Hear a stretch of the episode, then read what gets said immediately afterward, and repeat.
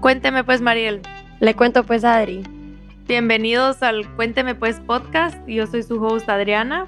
Y yo soy su co-host Mariel y aquí vamos a hablar de todo. Y sin filtro. Bueno, pues empecemos.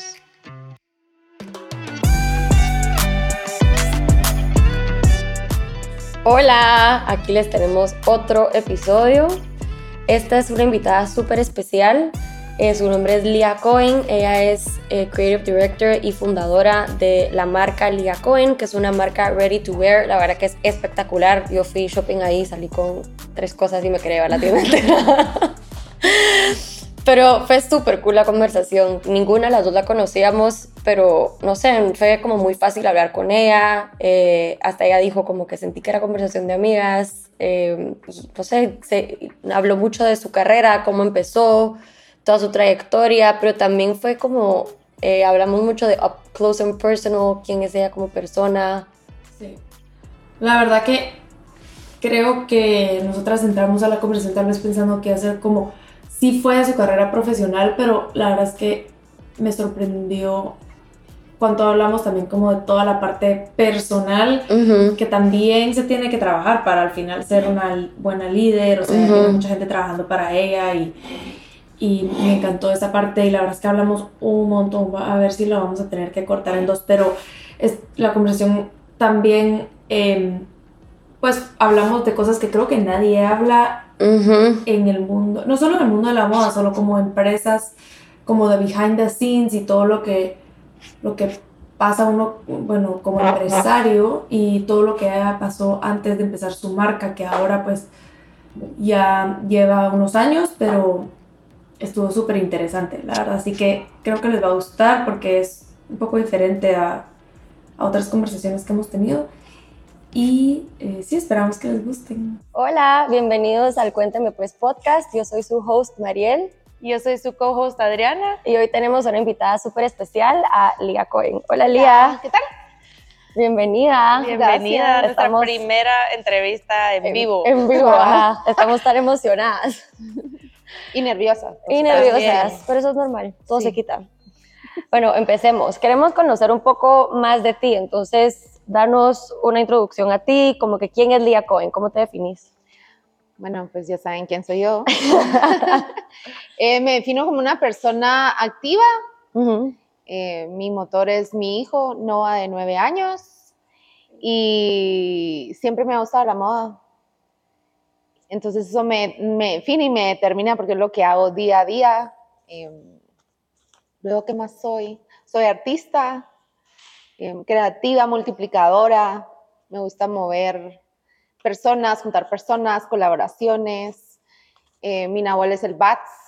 Eso quiere decir que es, el primero, el primero en la, en la en, el, ¿cómo se llama? En los nahuales mayas y quiere decir que es el que conecta con el mundo de arriba y su comunidad. Entonces me gusta ver que todos estén bien. Ah. Y ¿Cómo, pregunta, ¿cómo sabe uno cuál es su... En internet.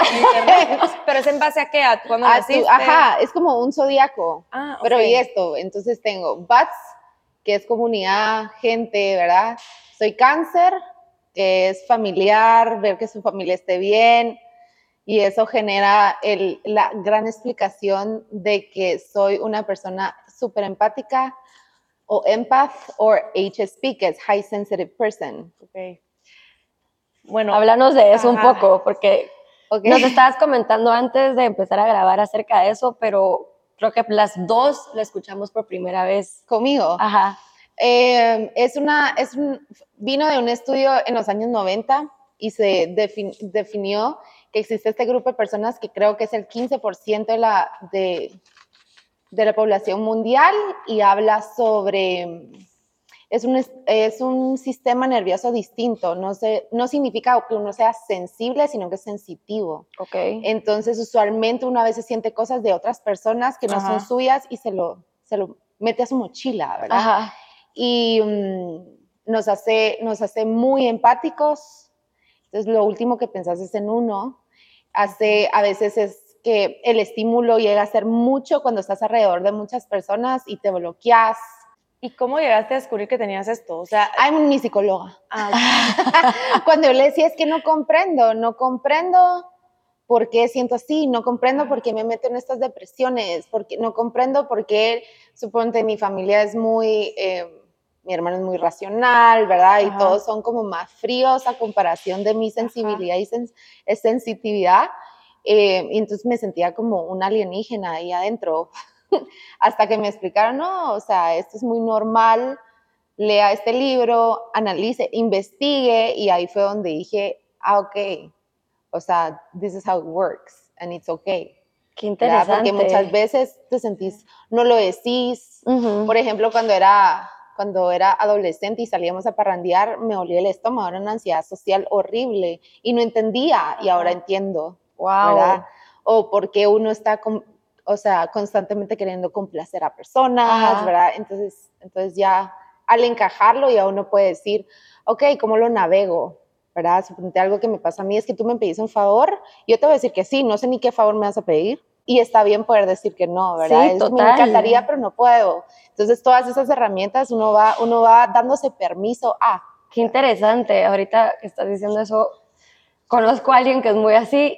¿Cómo, o sea, cómo podés, eh, cómo sabes si tú, si tú sos una persona con highly sensitive empath?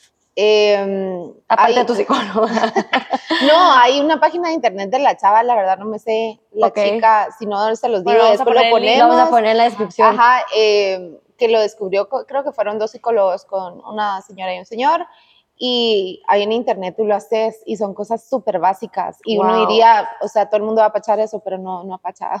no todo el mundo es así, solo que uno cree, ¿verdad? Ajá, increíble. yo sí creo que tal vez puedo ser un poco así ahora que lo decís, pero voy a hacer la prueba. Pero Pues, ahora que lo mencionaste, ajá. como que sí hablaste un poco de cómo te afecta personalmente y siento que a veces al poder compartirlo como que con tu familia, tus amigos, como que "Va, esto es lo que me está pasando, te quita como un peso encima. No, sé No, si y te da permiso, eso. tú te estás Ajá. dando permiso y ellos te van a, te van a ayudar a navegarlo, Sí. ¿verdad? Es, es difícil porque hay veces de que la gente no se sube, no se sube a tu barco Sí, porque están acostumbrados a que tú soluciones, sí. ¿verdad? Que tú digas que sí. Entonces cuesta, pero yo creo que es una adaptación y uno poco a poco lo va practicando y decir, o sea, it's okay to say no, o sea, sí. está bien como soy. Suponete en los niños a veces es bien fácil, niños que son súper sensitivos a los sabores, a que les incomoda cierta ropa, ciertos Wow. te- Sí. o sea, como que son, uno puede decir, ay, son niños mucho más complicaditos, o verdad, o llenos de whatever Ajá. ¿Me cuentas? de cuentos, eh, pero puede, puede ser hasta, hay libros, hay podcasts Yeah. de, donde te navegan, te navegan cómo ser papá de un niño empath, ¿verdad? Wow, qué Entonces- interesante. Entonces, es, es algo que ha existido siempre, solo simplemente antes no le poníamos nombre ni apellido, ¿verdad? Va, y siendo una persona empath dentro de la industria de la moda, ¿cómo, o sea, cuál ha sido tu experiencia? Porque yo creo que no es secreto que la industria de la moda es súper cutthroat. Yo creo que primero, o sea, sí y no. Yo tuve la oportunidad de trabajar en París, Nueva York, Milán y, y sorprendentemente aquí es más difícil que en ¿De otros lados. verdad? ¡Wow! Sí, usualmente la gente, o sea, todo el mundo mira Devil Wears Prada y la verdad, y la verdad, yo creo que, yo creo que sí tienen que ser duros porque es una industria muy appealing. Ajá. Everyone wants to be part of it Sí. porque es ¿verdad? re lindo. Ajá. Entonces hay una fila de personas y así como tú, con las mismas calificaciones, con las mismas cualidades, etcétera, hay 25 en la puerta parados afuera. Entonces, ¿cómo, cómo, verdad? ¿Cómo Ajá, haces? Ajá. Y es una industria bien pequeña, o sea, mientras yo trabajaba en producción y iba entre, entre Nueva York, París, Milán y así, en backstage estaban las mismas personas en todos los países. O sea, es una Wow. industria bien chiquita. Todos se conocen todos se todos. conocen, todos trabajan con todos. Entonces, es, es, es difícil tener tu lugar Ok. y tenés que luchar por tu lugar.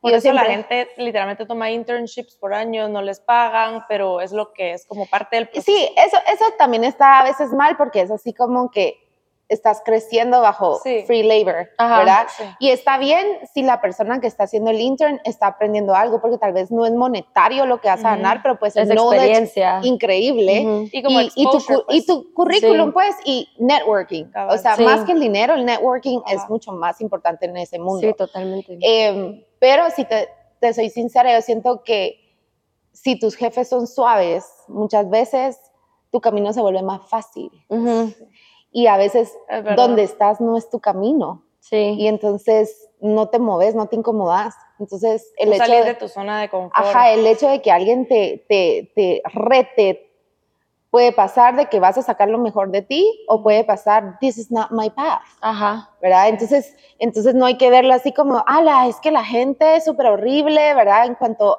cuando tú sos un trabajador, pero es, do I really want this? Does it make sense? Sí. Or I can do better or I can't, ¿verdad? Ajá. This is too much and it's okay, Sí. ¿verdad? Me encanta esa respuesta. Nunca había escuchado, todo el mundo se queja de esa industria porque conozco un par de gente como que quisiera entrar a esa industria o que tal vez Aprobado. probó, ajá, Ujú. y todo el mundo solo se queja, pero me encanta tu respuesta, más siendo una persona empath que pudiste ver ese lado, como identificar, ¿verdad? Porque siento que si sos bien sensitivo a todo, como que es bien fácil que te afecte y decir, no, gracias. Ah, Correcto, y a veces eh, sí es así como que, lo que pasa es que es una thin line en que you're in or you're out. Sí. ¿verdad? Entonces, you cannot, you cannot make mistakes. No, es, no es una industria que perdona. Yo creo que ninguna industria perdona al final de cuentas. pues. Eso es cierto. O sea, time is money. O sea, al final, aunque uno no quiera que todo se, se revuelve en el dinero, pues sí, es lo que mueve. Desgraciadamente, el dinero es una energía y tú das y Sí. recibís y tú das y recibís. Sí. Y, y esa es la, o sea, el principio de las oportunidades, pues el comercio. Sí, totalmente. Entonces, yo creo que sí ha cambiado un montón. Antes era mucho más específico, cada quien tenía su lugar y su momento. Ajá. Ahora como las cosas son un montón como que más caras, se puede decir. You ha- o sea, una persona tiene que hacer muchas cosas, tiene que ser multidisciplinario, especialmente en esa industria que es, comple- es compleja, hay mucha, Sí. mucha competencia y, y todos quieren un pedazo del pastel que hay, y si no es el pastel de este jardín, es el pastel del otro, o sea, no hay que desesperarse, hay para, Dios- así como hoy me decían, Dios le dio un poquito a todos, pues hay para todos. Hay espacio Pero para todos. Hay espacio para todos. Entonces ahí cuando yo siempre menciono la competencia, la única competencia eres tú, Sí. ¿verdad? Porque tú sabes hasta dónde puedes dar. Sí. Y el punto es how you're gonna break it, uh, how you're gonna make it through. Hasta dónde vas a llegar, vas a llegar más allá de lo que quieres, ¿verdad? Sí. Etcétera. Eso me encanta. Cabal estaba hablando eh, hace unos días con una amiga de eso, como que hay espacio para todo, o sea, no hay por qué ver eh, como amenaza a la competencia, o sea, al revés, debería de ser como más motivo de querer ser mejor versión tuya y querer mejorar, pero hay espacio para todo, porque La siempre va a ser diferente. La competencia trae calidad, o sea, ¿cómo Sí. te vas a diferenciar? Totalmente. O sea, ¿cómo vas sí. a avanzar? Por eso yo digo, te incomoda lo suficiente para moverte, Ujú. ¿verdad? Ya sea Te para un lado o empuja, para el otro. Sí. ¿verdad? O sea, eh, creo que es Maya Angelou que dice, si, si tienes que decidir entre quedarte sentado y bailar, espero que bailes, o sea, que te muevas continuamente. Yo sí. creo que lo peor es quedarse, quedarse estático, y te lo estoy diciendo yo, que con lo de HSP a veces cuesta. Sí. Wow. Hablemos un poco de tu carrera, o sea, cómo empezaste. Me imagino que siempre te ha gustado la moda, pues. Desde que era chiquita, sí, pero en mi época. en mi época que No el internet... cuántos años A ver, a mí no importa, yo tengo 36, o sea, para nada. Súper joven. El, el, ¿cómo se se llama? Cada año esa figuría, o sea, no Totalmente. pasa nada, no, no me afecta el, ay, o sea, algo que sí pido y tengo que trabajarlo es aging with grace, ¿sabes? O sea, Sí. como que no verlo como pericos, ¿va? Sí. Como, como, como me estiro, no sé, Ajá. sino que verlo, o sea, it's okay, Sí. ¿verdad? O sea, we all do it. Sí. How you, you do it with grace and love, en vez de Sí. estar, "Per- se me cayó, ya estoy más... Quiero que me arreglo. Acabamos de hablar con Arián de eso, de cómo envejecer también como internamente, o sea, Smart aging. smart aging, como que cómo vas creciendo, pero cómo te vas cuidado- cuidando de adentro, no tanto como eso físico que uno como que... Es Que todo se que- refleja, ajá. pues, todo se refleja. Todo se refleja. Bueno, pero en mi época, para regresar, si no nos vamos a otro lado, en mi época, pues, lo único que sabías de la moda era las revistas que venían, a Guate, Ajá. que yo miraba a mi tía siempre leyendo La Ola, Vanidades. o, ajá, Vanidades, o Cosmopolitan, lo que sea ahí en el puerto, y uno ahí lo agarraba, y lo otro era mm, eh, como que, con fetiche. ¿Se Ajá, recuerdan? ajá. Cuando uno trabajaba ahí empacando, pero yo no trabajaba empacando, sino que era edecán. ¿verdad? Entonces era lo único que miraba, si medio modelar o pageants o algo así, era lo único, that's what you grasp. ¿verdad? Si querías algo específico, te lo tenías que mandar a hacer, entonces era bonito ver todo ese proceso. Sí. Y cuando decidí eh, decidirme a estudiar moda a Milán, em, empecé con un año intensivo de fashion design y después me di cuenta que lo que quería no era tanto el diseño y la confección, sino que era styling. Y mi pasión eran las revistas y quería trabajar en una revista y quería, ¿verdad? Obviamente, ojalá hubiera sido así como condenas de Traveler y viajar el mundo, ¿verdad? O sea, ese era mi ultimate. Y luego, em, pues quedé embarazada y me vine a Guate porque decía, para mí lo más importante es mi familia. Yo crecí con mis abuelos, which I love. Sí. Truly. Y decía, ¿cómo voy a tener un hijo en una maleta? Pues sí, de un lado para el otro. Y da la casualidad que ahí es donde se repiten los patrones, ¿verdad? Yo crecí siempre con mi primo, edades súper similares, y yo quedé embarazada y cuando veo a mi sobrina se repitió un patrón, ¿verdad? Eran iguales a nosotros, a yo, entonces ay, era así como, ay no, que crezcan ellos dos juntos, que Sí, crezcan ellos dos hermanos, juntos, pues. como hermanitos, Ajá. o sea, como de todo, pues, porque Cabal. ese mi primo es como mi, mi gemelo, lo adoro, es mi, otra, mi otro yo, pues, Ajá. ¿verdad? Entonces, pero mi hijo se llama Noah y me enseña, porque yo es que yo con Nacho no me enojaba así o no me peleaba así. Y me dice, mamá, es que yo no soy Nacho y la única no sos tú. Qué. ¿Cómo lo corrijan a uno? Son maestritos divinos. Entonces, sí, pero claro. por eso fue que, que decidí venir. Y cuando vine aquí dije. ¿y ahora qué? Ahora qué hago. ¿Ahora qué hago? ¿Verdad? Y lo que sabía era hacer lo que hago hoy día, o sea, poder conceptualizar, Ajá. poder crear, poder unificar equipos. Eh, no soy la mejor en patronaje, entonces ahí tengo que aprender más. Uno Entonces de empezó aprender Lía Cohen. empezó Lía Cohen. Y no, nunca, nunca he tratado ni querido ser como un centro de atención, entonces lo tenía en un closet. Y da la casualidad que en ese momento de mi vida conocí a María Cristina Cuaroni. Ella literalmente fue la primer blogger de Guatemala, lo Ajá. máximo. Ajá. Tenía un blog que se llamaba Stalin Red. Y cuando le, la conozco, le invito a pasar, le enseño mi cápsula que se llamaba Botánica y le digo, this is what I do. O sea, this is Ajá. what I know what to do y me dice, ok, démosle. Y entonces ella sacó Lía Cohen, lo pulió, lo hizo, ¿verdad? Ay, qué Porque cool. yo, o sea, yo sí soy fiel cre- creyente que uno Wow. no hace las cosas solo, es con un Sí. equipo y si no Sí. es un equipo de trabajo, es un equipo emocional detrás. Totalmente. Uno necesita ciertos acompañamientos en la De vida verdad.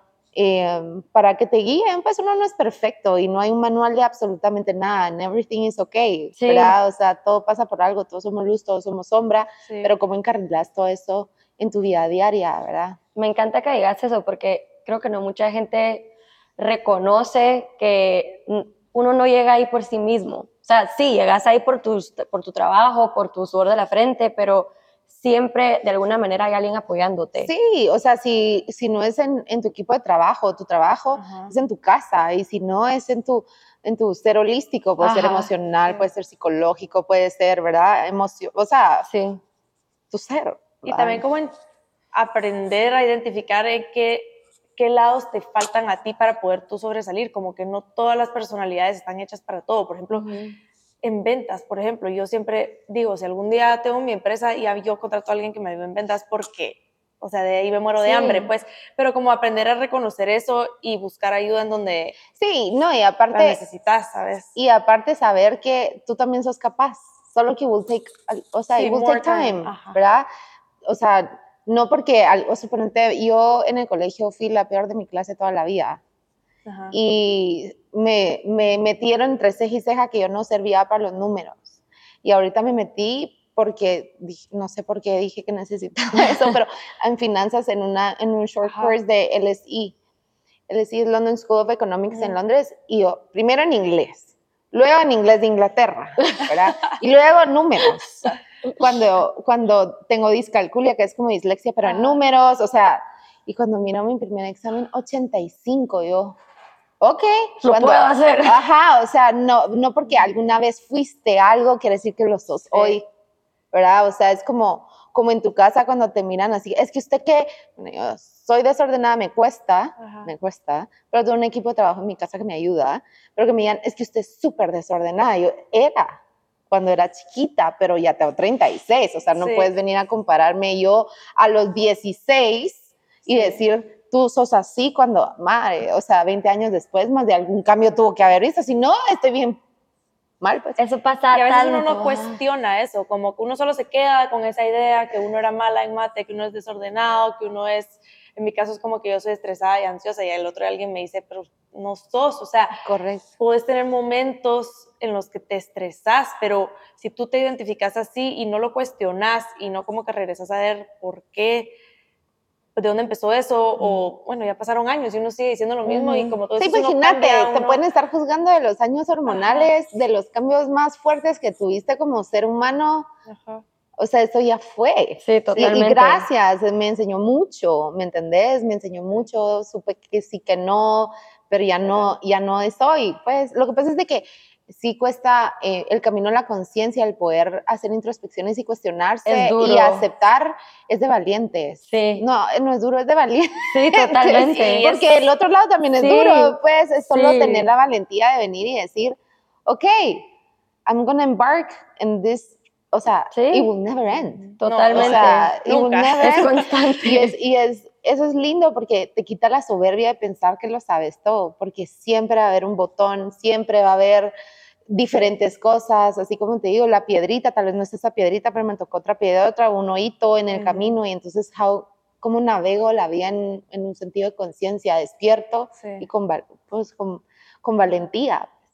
Y, Sí. y realmente siendo autónomo y la autonomía, una parte de, de las que más cuesta que conforman el, el ser autónomo es aceptar y hacerse cargo de tu vida. No Sí. estar, es que cuando yo era chiquita, mis papás, o Sí. a- a- me pasó no sé qué en el colegio, ok, that, that already went. Sí, ¿verdad? tomar responsabilidad. Tomar o sea, responsabilidad que tú estás viviendo en tu pasado, que tú estás aceptando eso, que tú no quieres cambiarlo porque el papel de víctima te quedó ahí o el Sí. papel de, Ujú. es que yo siempre hago todo como de líder, de que a veces, hey, lo que tienes que aprender es a dejarte querer, Sí, ¿verdad? O sea, a step back and let people do, sí. ¿verdad? Sí.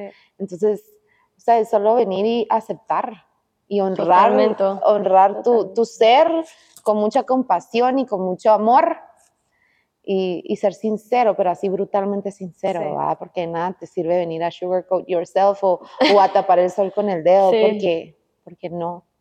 No funciona así. Yo también te quería preguntar un poquito, regresando rápido, como tú tenías esta idea o este plan, ¿verdad? Que querías trabajar, tu meta era trabajar en Condenas. Travel. Em, yo también quería trabajar en Condenas, pero no sé ni de qué haciendo qué, porque no Pero es que estaba es appealing, el- el-.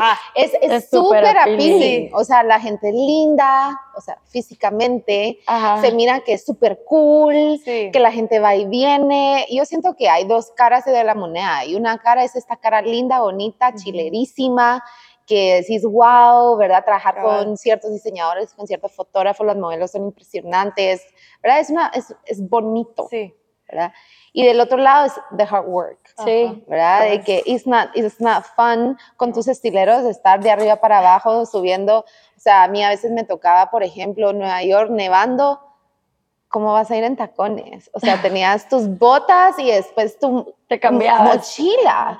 O sea, ¿en qué mochila vas a poner tus botas? Me voy a entender. Sí. Era como, o sea, se mira de una forma, Ajá. pero realmente ya quitándole todo el maquillaje, it's a- it's- it's Sí, like tras other- bambalinas Ajá. es, Es otra como- realidad. es otra realidad y es una realidad, o sea, son dos realidades, son dos polaridades y sí exige mucho una. Si tú quieres otro papel, you have to become Sí. the paper, o Y sea, act the sí. part también. ajá, y act the part and you have to be willing to.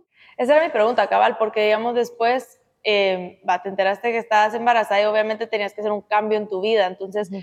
¿cómo fue ese proceso de, porque para mucha gente sea tener un hijo o no, sea por otras razones, como que cuando dejas ir de lo que creíste que iba a ser tu carrera, es, no todo el mundo sabe cómo manejar eso y como tú decís, como que el- el- la narrativa en tu cabeza de, bueno, entonces el universo me está mandando por este camino, o sea, ¿cómo fue para ti ese proceso? No fue así de fácil. Ajá, eso- esa y, mi y pregunta. cuesta, y cuesta, pues, porque yo nunca me imaginé regresando a Guatemala. Ajá. Y lo agarré, ahí mi cambio de narrativa fue, quizá me toca regresar y enseñar lo que aprendí.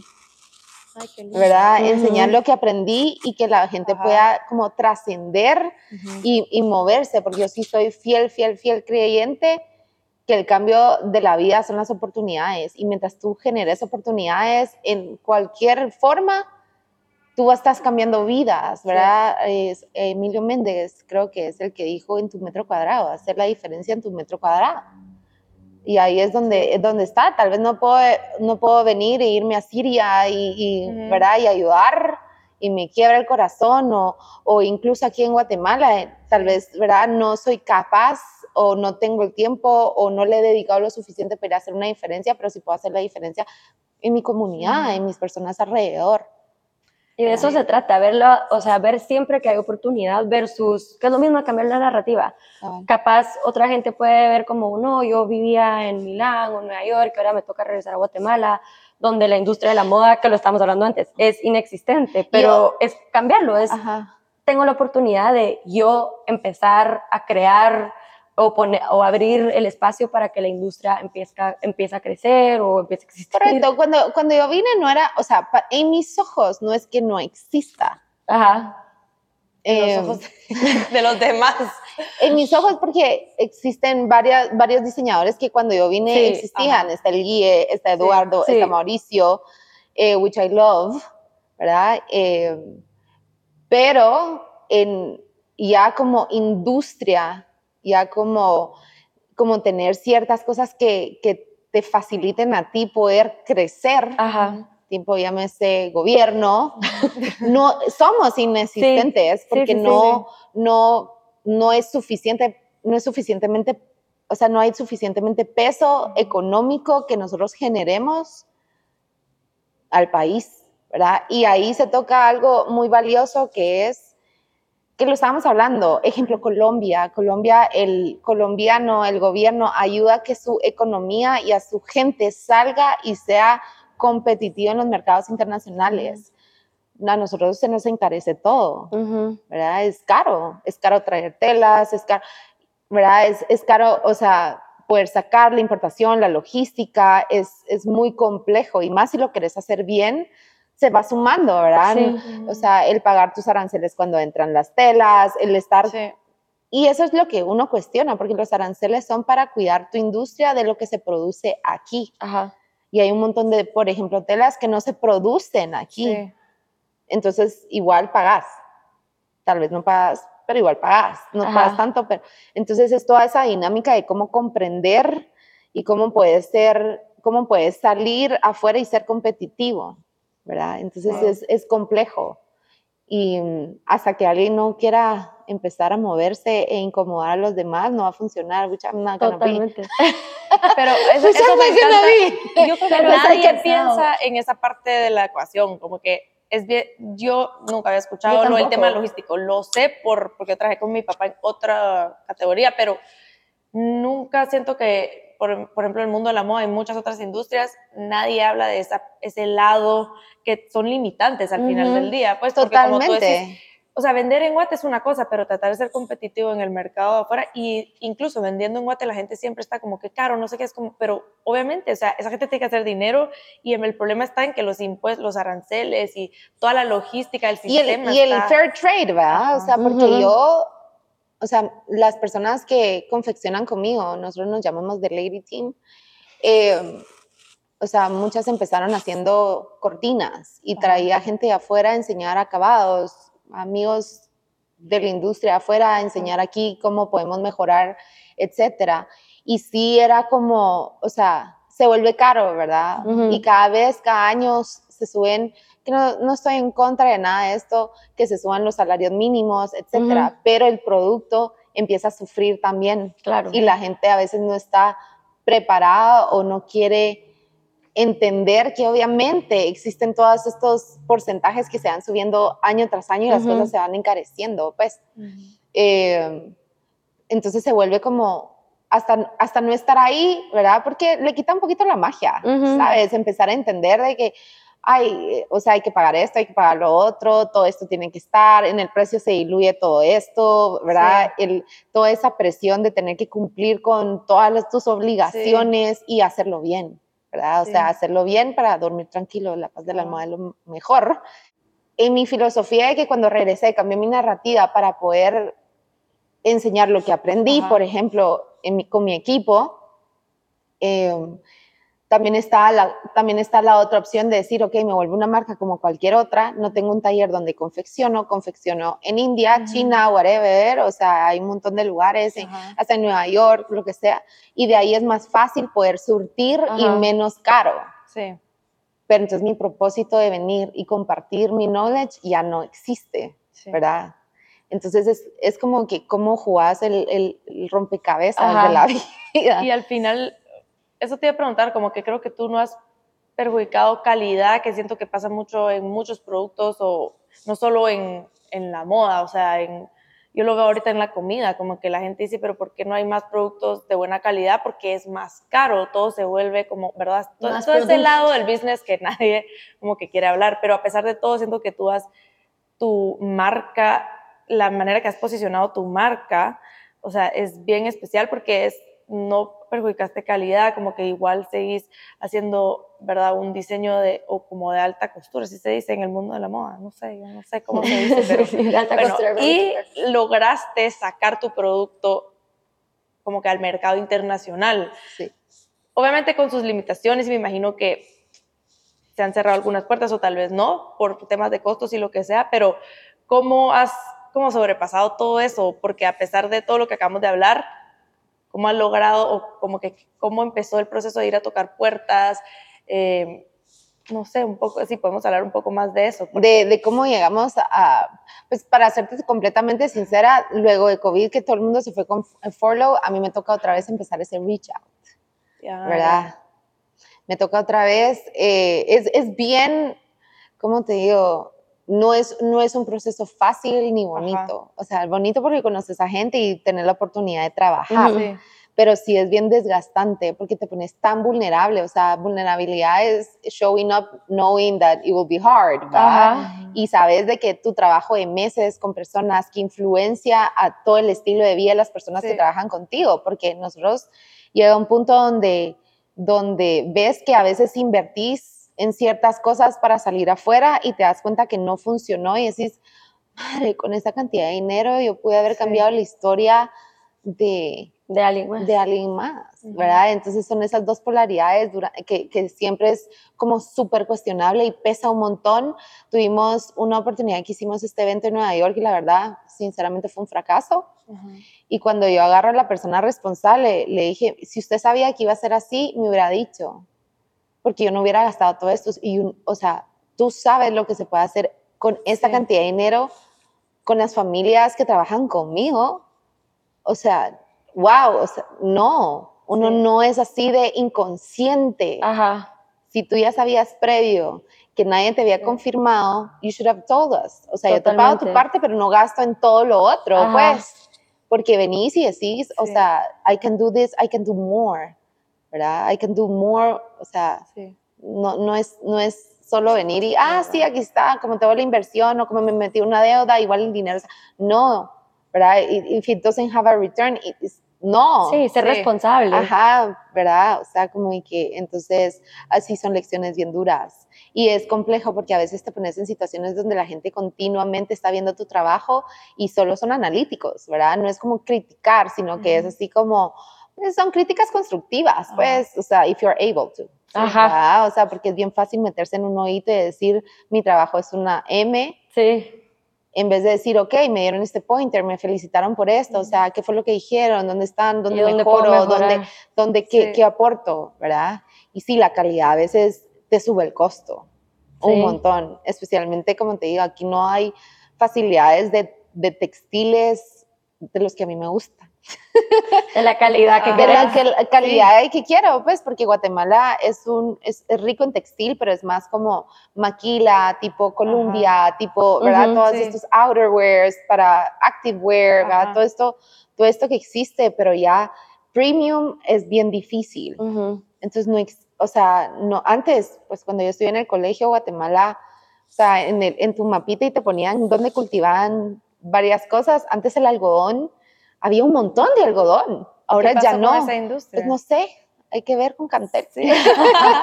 no sé, no sé, realmente no sé qué pasó, pero sí como, como que tal vez el café subió más, el azúcar y empezaron todos estos monocultivos a crecer más aunque el, café también, el algodón también es un monocultivo, pero como que a propagarse más lo que generaba más dinero, ¿verdad? Y and it's okay, ¿verdad? It's okay. O sea, tal vez no todos compartimos ciertas cosas, pero, pero it's okay, ¿verdad? Sí, sí.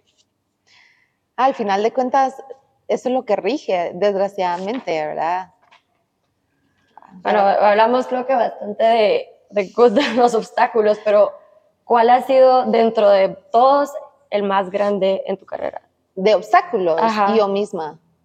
Wow, mi inseguridad. Qué buena respuesta. Mi inseguridad. O sea, al final de cuentas, como te digo, tú sos tu propia competencia. Totalmente. Es como el golf. ¿Han jugado alguna vez golf? No. tú vas jugando golf es y tenés, el deporte, ajá, pues. no, y tú vas compitiendo porque al final es un número, pero tú tenés que tener the sharpest mind and be completamente alineado para, para que no te boicotee la mente, pero además que es recallado, entonces estás ahí, ¿sabes? Estás ahí solito en tu, en tu pot o en tu driver y empieza, si no sabes calmar la mente, la canturriaste, pues, te, fuiste al agua, a la, a la, trampa, o sea, tal cual, o sea, así, entonces, sí, yo digo que yo, mi inseguridad, yo necesito, estoy trabajando en eso con mi acompañante de vida, que es mi, mi terapeuta. Eh, y le digo acompañante y mi hijo, mi hijo me pregunta, ¿tienes novio? No, solo simplemente es que la gente toma mal, toma mal eh, cuando decís terapeuta o psicólogo. entonces le digo acompañante de vida y se mata. Eh, estoy tratando de dejarlas como esa codependencia a, a, que feedback, ¿verdad? Que me digan, sí, no, no, sí, la, la, la, la, sino que es mi propia seguridad entonces, eso es lo que me... Y el, ¿será que está bien? No, no lo voy a hacer, el miedo. Existen dos, dos sentimientos que generan todos los demás y es el miedo y el amor. Y es bien, o sea, uno lo dice más fácil. Cada vez que hago algo, voy a cuestionarme. Viene el miedo, viene el amor. Si viene el amor, do it. Si viene el miedo, integremos, conceptualicemos, sí. ¿verdad? Como que cuestionemos. Pero sí, el miedo forma parte de la vida, pues. Sí, totalmente. Pero me parece una respuesta tan valiente. Y ahora pongamos la respuesta al otro la respuesta a la pregunta al otro lado. ¿Cuál ha sido tu momento más orgulloso? Mira, yo creo que, bueno, lo que más me ha gustado en, en este, en este camino ha sido lo, los cambios que he visto con las personas que trabajan conmigo, ¿verdad? Es... Em,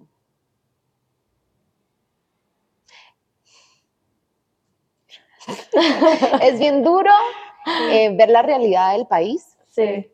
Es bien duro ver que lo que querés es hacer cambios em, y ver cómo las mujeres, en este caso, en este país, no, no vamos a entrar a hablar del país porque creo que todos sabemos cómo es. Ajá. Em, cómo, cómo, cómo se sienten solas, cómo sufren, cómo, ¿verdad? Entonces ver a, a, las chicas que han trabajado conmigo y ver cómo se han salido de hogares violentos, han mejorado, mandan al colegio a las hijas y a los hijos, ¿verdad? Como que, como que ver el impacto de tener algo seguro y, y, de tener una estabilidad, como, ¿verdad? Eso, eso, eso es lo que más me ha gustado y ojalá Dios me permita seguir creciendo para poder generar más oportunidades.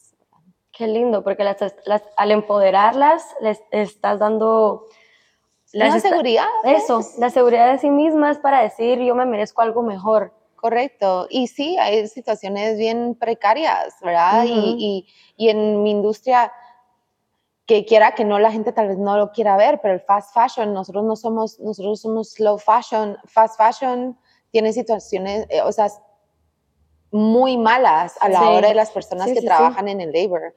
Entonces eso también es de ser conscientes y decir, sí, tal vez me puedo comprar seis vestidos versus uno, pero a costa de qué, ¿verdad? Y eso es ser valiente y consciente en la vida y, y, poder ver, o sea, más allá de que no es un producto...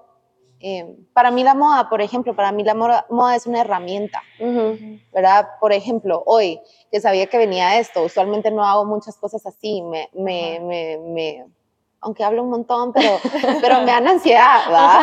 Y a veces tal vez hablo mucho por la ansiedad pero es una herramienta, entonces, ¿qué pasa? Entonces digo, ay no, hoy me siento así, tal vez no, no es mi mejor día de pelo, o sea, es a bad hair day, me levanté con el pie izquierdo, pero ¿cómo me puedo construir? hoy no es un bad hair day, pues. Ajá, no, porque fui al salón, si no hubiera venido así con mi colochera de, de la mañana. No, pero vas construyendo tipo... Em, desde el calzón que te pones, desde el brasier que te pones, desde cómo te ves y, y, cómo vas construyendo tu personalidad y cómo vas construyendo este personaje que te, te, toca, ¿verdad? Y quieres ser, ¿verdad? Porque si te tocó y no quieres ser, estamos mal, chula. Sí. Pero si quieres serlo y te toca, chilerísimo. Entonces vas construyendo. Entonces solo simplemente es una herramienta. Sí. Es una herramienta que, que por ejemplo, em, esta blusa es de colecciones del 2020 y pudiera haber venido con algo previo a lo que a lo que se va a ver en la siguiente colección o lo que está ahorita, pero también me gusta imponer de que it's okay to repeat. Totalmente. It's okay to reuse. Al final, al final, al final. todos los días. A venga, ya que normalicemos eso. Al final es como you styled it, ¿verdad? O sea, porque tal vez hoy es así, mañana con jeans y, no tienen que ser siempre lo mismo de la misma manera, ¿verdad? Y la puedes reinventar y la puedes cambiar y puedes poner y tal vez ahorita es esto, pero mañana lo otro, ¿verdad? Entonces, ¿cómo, cómo reusas otras cosas y cómo lo construís. Y la moda es solo simplemente una herramienta que, que, me encanta siempre decir eso. Mientras uno eh, quiera vivir una vida bonita y construir a tu alrededor bonito, pelas viene la megapaca. O sea, totalmente. si compramos ese florero en Corín, pero tú you make your own environment y tú escoges a tu comunidad. Y si no te gusta, there's ways to change it, sí, ¿verdad? O incluso don't change it, solo honrarlo, ¿verdad? Especialmente a veces nos toca ciertas cosas o ciertas personas and it's okay, ¿verdad? No, la gente es un espejo. Lo que te molesta de otros es lo que tú tienes adentro. Entonces es bien yuca. se refleja todo. es bien yuca venir y decir, oh my God. Yo estoy practicando eso ahora, como que me molesta algo a alguien y es como, ¿Qué, ¿Qué, está pasando aquí me molesta? Pero me encanta, ¿Qué me incomoda? Y al final es honrar, es honrarte a ti con mucha compasión y amor y a las otras personas. Y cuesta, pero también es que decir, hoy no puedo contigo, hoy, hoy, hoy, ¿verdad? Hoy necesito... Ajá, o decirse a uno mismo, hoy, hoy no me siento bien en esto, voy a usar esto. O sea, tú vas construyendo, pero tenés que saberte conocerte tan bien para poder y, uno cambia, sí. ¿verdad? Que era lo que hablábamos al principio, uno cambia, no soy la misma persona de los 16 a hoy, pues, o sea, entonces es ir honrando tus cambios, que también lo mencionamos con el aging gracefully, ¿verdad? En que, madre. Y está bien cambiar no solo quién sos, pero también como, como tus opiniones, tus, todo, pero me encanta que decís que la ropa es como una herramienta porque a mí me ha pasado mucho que a veces cuando no estoy segura, y esto es mucho de honrarte a ti misma, como que saber quién sos tú auténticamente, mm. porque siento que la ropa es un ejemplo de eso, porque a veces,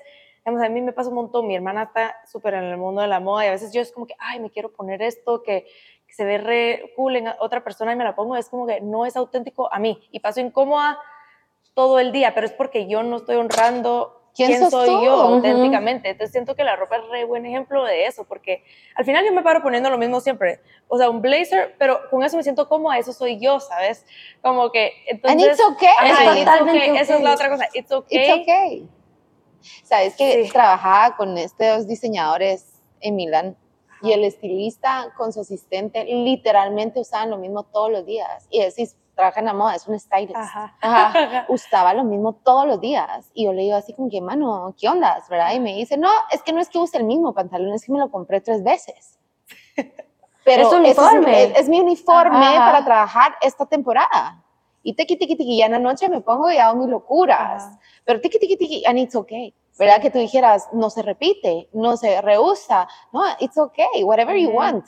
¿Verdad? Y, y, aquí yo siento que en Guatemala cuesta mucho porque Em, nos da miedo mucho el juicio. Ajá, ya me vieron, por ejemplo, una boda, ya me vieron en, el vestido. Sí, pero te cambié los zapatos, te pones un cincho, le haces no sé o qué, como que, ay, no, pintas distinto. En Guate no, yo en Guate solo uso jeans porque, pues, nada, ¿cómo usar un vestido como corto de un día así para, o como uno no enseña mucho, como que sí hay muchas, uno se pone, creo yo, también Limitantes. limitantes en O será que uno mismo juzga y entonces tiene miedo que lo Sí, juzguen. Bueno, sí, sí, sí, sí, ¿verdad? exacto, exacto. ¿Verdad? Entonces es el hecho de que cambiemos la, cambiemos la narrativa. narrativa. ¿Tú crees que eso también como que se representa en tu línea? Porque siento que tú haces mucho como, digamos, muchos vestidos, también mucho como que solo te, suits que te pones junto, como que no tenés que pensar como... Pero el chilero es poder mix and match. Ajá, Lo chilero es poder mix and match. Y los vestidos son súper versátiles. Te puedes poner botas, flats, te puedes poner tenis, te puedes poner tacones, y you dress up and you dress Pero down. lo que decís que solo tenés que pensar en, te pones el vestido y que va zapatos, pero no estás como que, ay, qué pantalones, con qué camisa, con qué, ¿sabes? Ay. Em, ¿Qué parte de ti dirías tú que como que se representa en la marca? Ah, yo creo que yo creo que mi fascinación con la feminidad y con estar rodeada de cosas lindas y bonitas y que todo tiene un propósito y una historia. Las colecciones yo las empiezo con un eh, manifiesto de lo que yo quiero que la gente sienta Ay, eh, while you use it, Ajá. ¿verdad? Entonces eh, me da risa porque al principio negaba esto, pero a veces cuento así como una historia de, ay, vino una personita y Ajá. sentía esto y esta personita está en este viaje y hay que, ¿verdad? Y, y me dice Anita, que yo adoro mucho, que a veces sigue trabajando conmigo, pero ya no fija, me dice, Lía, yo creo que esa personita eres tú. Y yo así como, no, Anita Samaviva, Sí. qué re linda. lo máximo. Es una, sí, es divina, la adoro. Y yo así como que tratando de negar Ajá. las realidades, pero sí, o sea, siempre es en un momento de lo que yo necesito, Sí. que lo que me gustaría que la gente tuviera, que el mundo, entonces siempre tiene un mensaje detrás que si te metes, Ajá. es bien chilero, pues, porque a veces tal vez la, la pieza es así como ah, pero what it means Sí. Sí, lo que te- makes sense and I identify. Y si tú vivís tu vida así, everything in your life will como flow, ¿me entiendes? Sí. Así como dice Maricondo, o sea, si no te sirve, si no te identificas, no Ujú. pero, pero el rodearse y hacer tu, tu mundo y tu comunidad bonito, la Sí. vida es más fácil, ¿verdad? El escoger Y como con intención, como cuál es el significado de... y, y poder ser, ah, no, no sé si vieron The Holiday. Sí, esa, ah, on vi, repeat todos los vi en diciembre. Yo no la necesito ver en diciembre, es así como entre Pride and Prejudice o The Holiday cuando no sé qué ver. que qué No, yo, no, cheesy. La mejor película. Bueno, película. pero el señor grande, el viejito divino, hermoso, le dice a Kate Winslet, you have to be the protagonist of your life. Sí, sí, ¿verdad? sí. Entonces, entonces ahí es donde Qué bonita decís, esa frase, ahora que lo pienso. ajá, ahí es donde decís, ¿qué tipo de narrativa quiero? ¿Cuál quiero que sea mi historia? ¿Cómo va a ser mi environment, mi comunidad? ¿Cómo quiero? ¿Verdad? ¿Qué Ujú. conversaciones me van a alimentar? O sea, yo tengo un mal que yo te puedo conocer y me puedes decir tu nombre 20 veces, Ajá. pero si yo no tuve una deep conversation, no me recuerdo de ti. Entonces de nosotras no te vas a olvidar. No, de- definitivamente no. Pero qué lindo. Eso me gusta también de, de que tú, cuando dijiste que tú querías venir acá a enseñar lo que habías aprendido, siento que mucha gente dice, bueno, voy a ir aquí para hacer lo que aprendí, pero como que la parte de enseñar no siempre viene con nosotros, no sé si me explico, como Yo- que la voy a aplicar yo, pero bueno, la voy a aplicar yo y a ver cómo me va, pero me encanta que tú eh, creo que esto regresa un poco a ser empath, que como que querés ayudar a estas mujeres, que- querés darles oportunidades, verlas sobresalir y al final eso se va a reflejar en tu marca, porque esta gente va a estar personalmente invested en tu marca, no solo por lo que hacen de, ¿verdad? Con la ropa, pero también como tú, como persona, como líder y la empresa como tal. Entonces siento que al final es un gana-gana, pero me encanta ese lado de... Suponete, yo- mi, mi mejor amiga, Sofía, no, es, ella estudió educación Ajá. y ella me enseñó que el círculo de aprendizaje se termina cuando tú enseñas. O sea, tú terminas, o sea, tú conceptualizas y encajas cuando tú enseñas. Te has dado cuenta que a veces no puedes entender el concepto, pero una vez lo tenés Ajá. que explicar a alguien que no Ajá. sabe y makes sense. Sí, sí, sí, sí. El círculo de aprendizaje se termina cuando tú enseñas. Entonces el hecho, y aparte es el feedback, ¿verdad? Ayer Cabal Sí. estaba hablando sobre las generaciones y cómo viene la gente trabajadora, no, no me voy a meter en eso en específico, pero, pero hay, cuando me mandan currículums y cosas así, y miro que son del Colegio Montemaría, están hasta arriba, sí. echadoras de punta, hacendosas y aparte rebeldes. Porque te cuestionan. No te van a decir amén a todo lo que crees. Yo quiero que me cuestionen, yo quiero que me vengas y, y me enseñes, yo quiero que me digas, no, estás mal y conversemos y debatamos. Debatir no tanto, conversemos, ¿verdad? Y, poder entender, porque ahí es donde también tú decías de que una vez cambiaba mm, cambiaba sus formas de pensar y lo único que va a hacer eso es poder aprender diferente de otras cosas. Entonces me encanta me encanta que las personas que trabajan conmigo pues también tienen esa parte de decir, y si hacemos esto, y es una colaboración literalmente, yo no, yo no me siento como que, a veces no me siento como que la que dirijo, va, o sea, yo voy con todas. Sí, ¿verdad?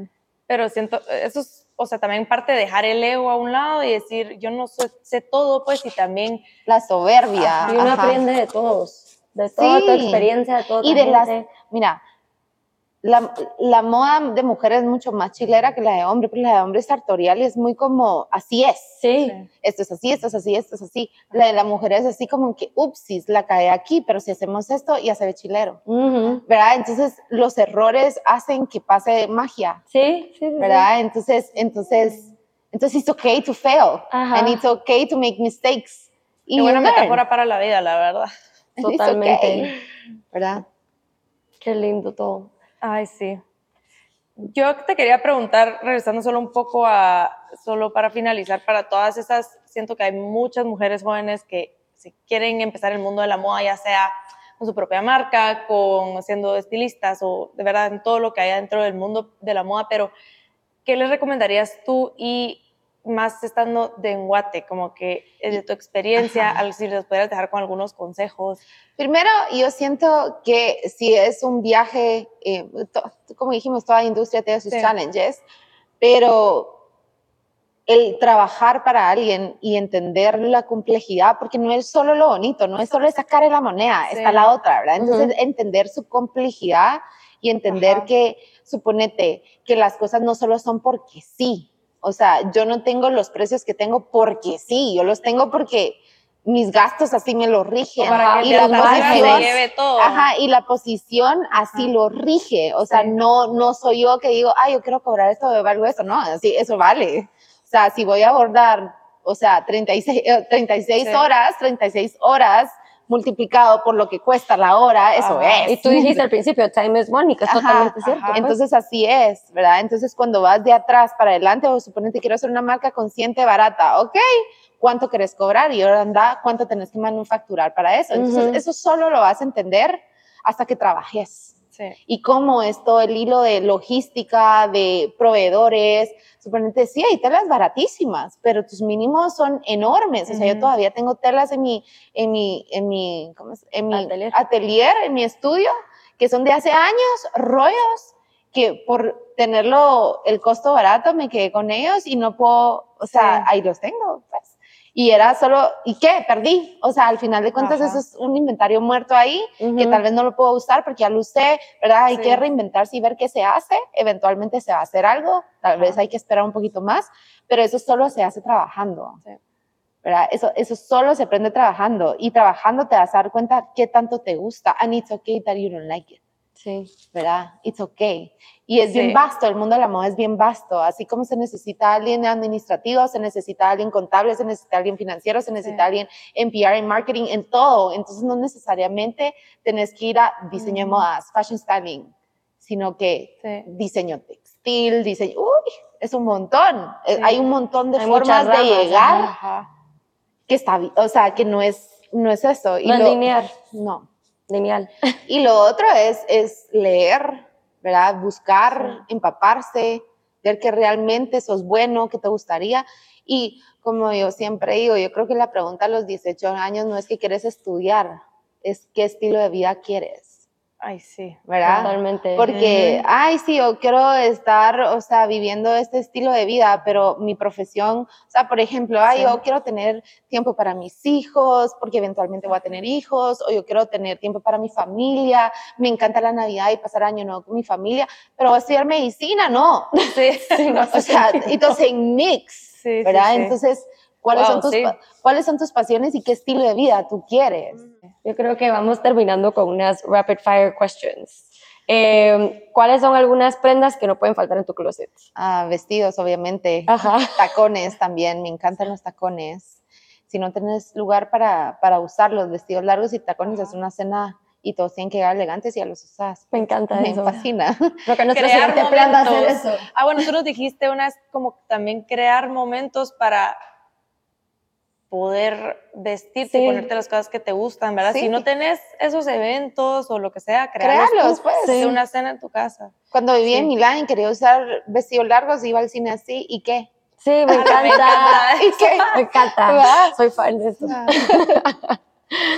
¿Quién es tu fashion muse? Yo creo, el- el- la mujer en general, me encanta, me encanta ver y siempre he sido, con- con- o sea, creyente completamente que la autenticidad de cada una es su superpoder y cuando te conoces y sabes qué es lo que querés, o sea, es, mind blowing what you can do, ¿verdad? Entonces, el estar inspirada con- continuamente del, del cuerpo, porque es variado, Ujú. ¿verdad? Y cómo, y cómo eso inspira, porque la naturaleza para Ujú. mí es femenina también. Sí. Entonces todo lo femenino me inspira y me, y me, pues me, me da, me da mucho. Ajá.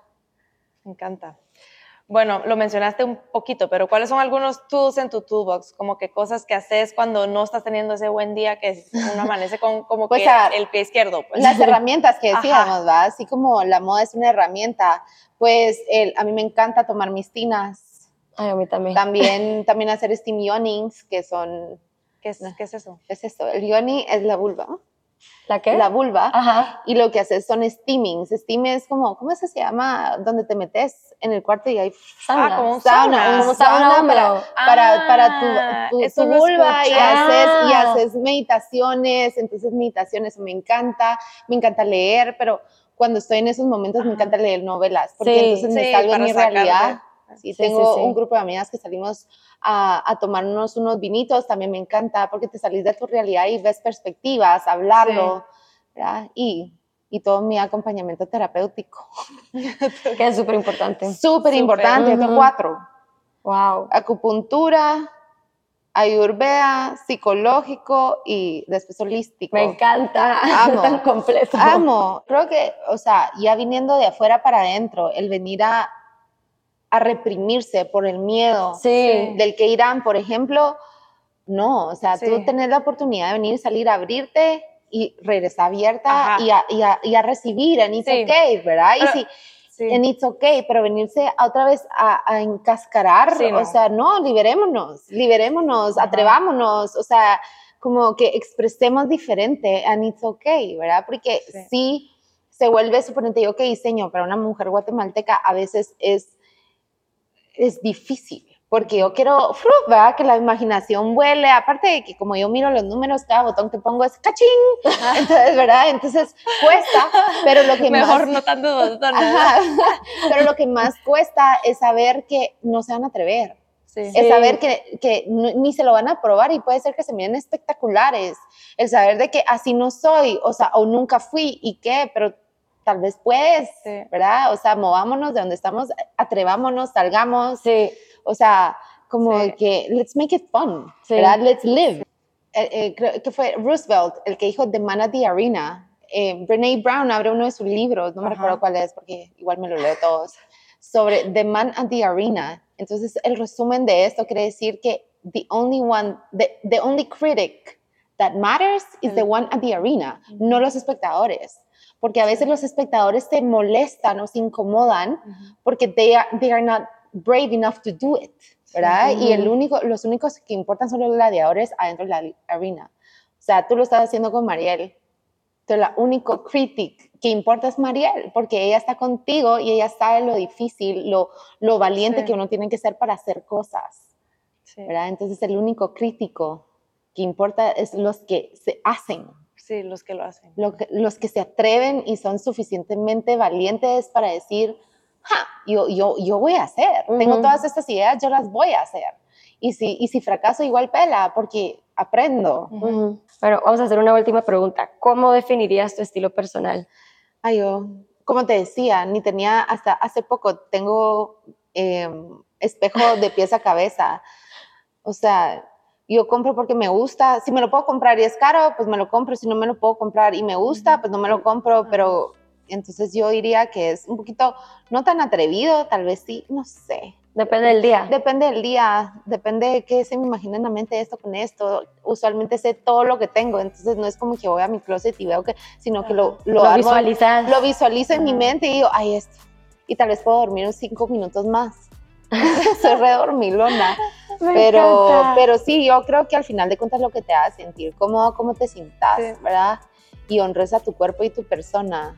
Porque puedes usar todo de pies a cabeza, marca así, Gucci, pero si te sentís incómodo se va a notar y nadie va a voltear a ver, 100%. Eso es, eso es parte de como cuando la gente dice, ah, es que ella tiene un montón de estilo. Yo creo que de es, swag, es más como que la confianza con la que la con sí gente... misma. Ajá, eso es porque después uno se pone lo mismo y uno va todo así como que, ay, no, no siento que se me ve bien. Entonces eso Ujú. se proyecta. Sí, y al final de cuentas, si uno se viste, of course, o sea, que importa lo que, o sea, por más que digas, Sí. no me importa, importa, o sea, Ajá. seamos honestas, Sí, sí, importa, sí. pero uno se viste para uno, para, como la Sí. herramienta para uno sentirse segura. Si tú te vestís a la moda, pero te sentís insegura, o sea, people, o sea, you're not pleasing yourself, you're, Mm, o no sea, one else everyone tampoco. will notice, Ujú. ¿verdad? Ay, no, me encantó esta conversación. O sea, Ay, siento que salí con sí. tantas cosas. Ahora sí, Ahora esperamos que a la gente le encante conocer un poco más de ti también, a lo personal, porque creo que se... No, yo después de eso que se quiebra la tienda, pues. Anda, anda, ahí hay un libro donde está qué significa la última colección y todo, te pueden explicar de dónde salieron los prints, los dibujamos nosotros. Wow. O sea, sí, te hago el escrito, miro así como ciertas palabras claves y empiezo a, a trasladarlo, lo, lo dibujamos nosotros a mano, se digitaliza y se imprime en Europa. Y, y aquí igual, los bordados siempre son inspirados con eso, entonces todo tiene como su historia. Qué lindo. Ahora me encanta. Sí, todo tiene su historia. especial, la Sí. verdad, como... A las órdenes, siempre bienvenidas, todas, todas, todas. Gracias. Gracias, Muchísimas gracias, Lía. además por venir en Ay, persona. sí, No, nos encantó Aquí. tenerte. A mí también, gracias por invitarme. Gracias por escucharnos. Si les gustó este episodio, por favor déjennos sus reviews. Suscríbanse a nuestro podcast y nos pueden seguir en TikTok e Instagram. Y los esperamos en el siguiente episodio. Bye.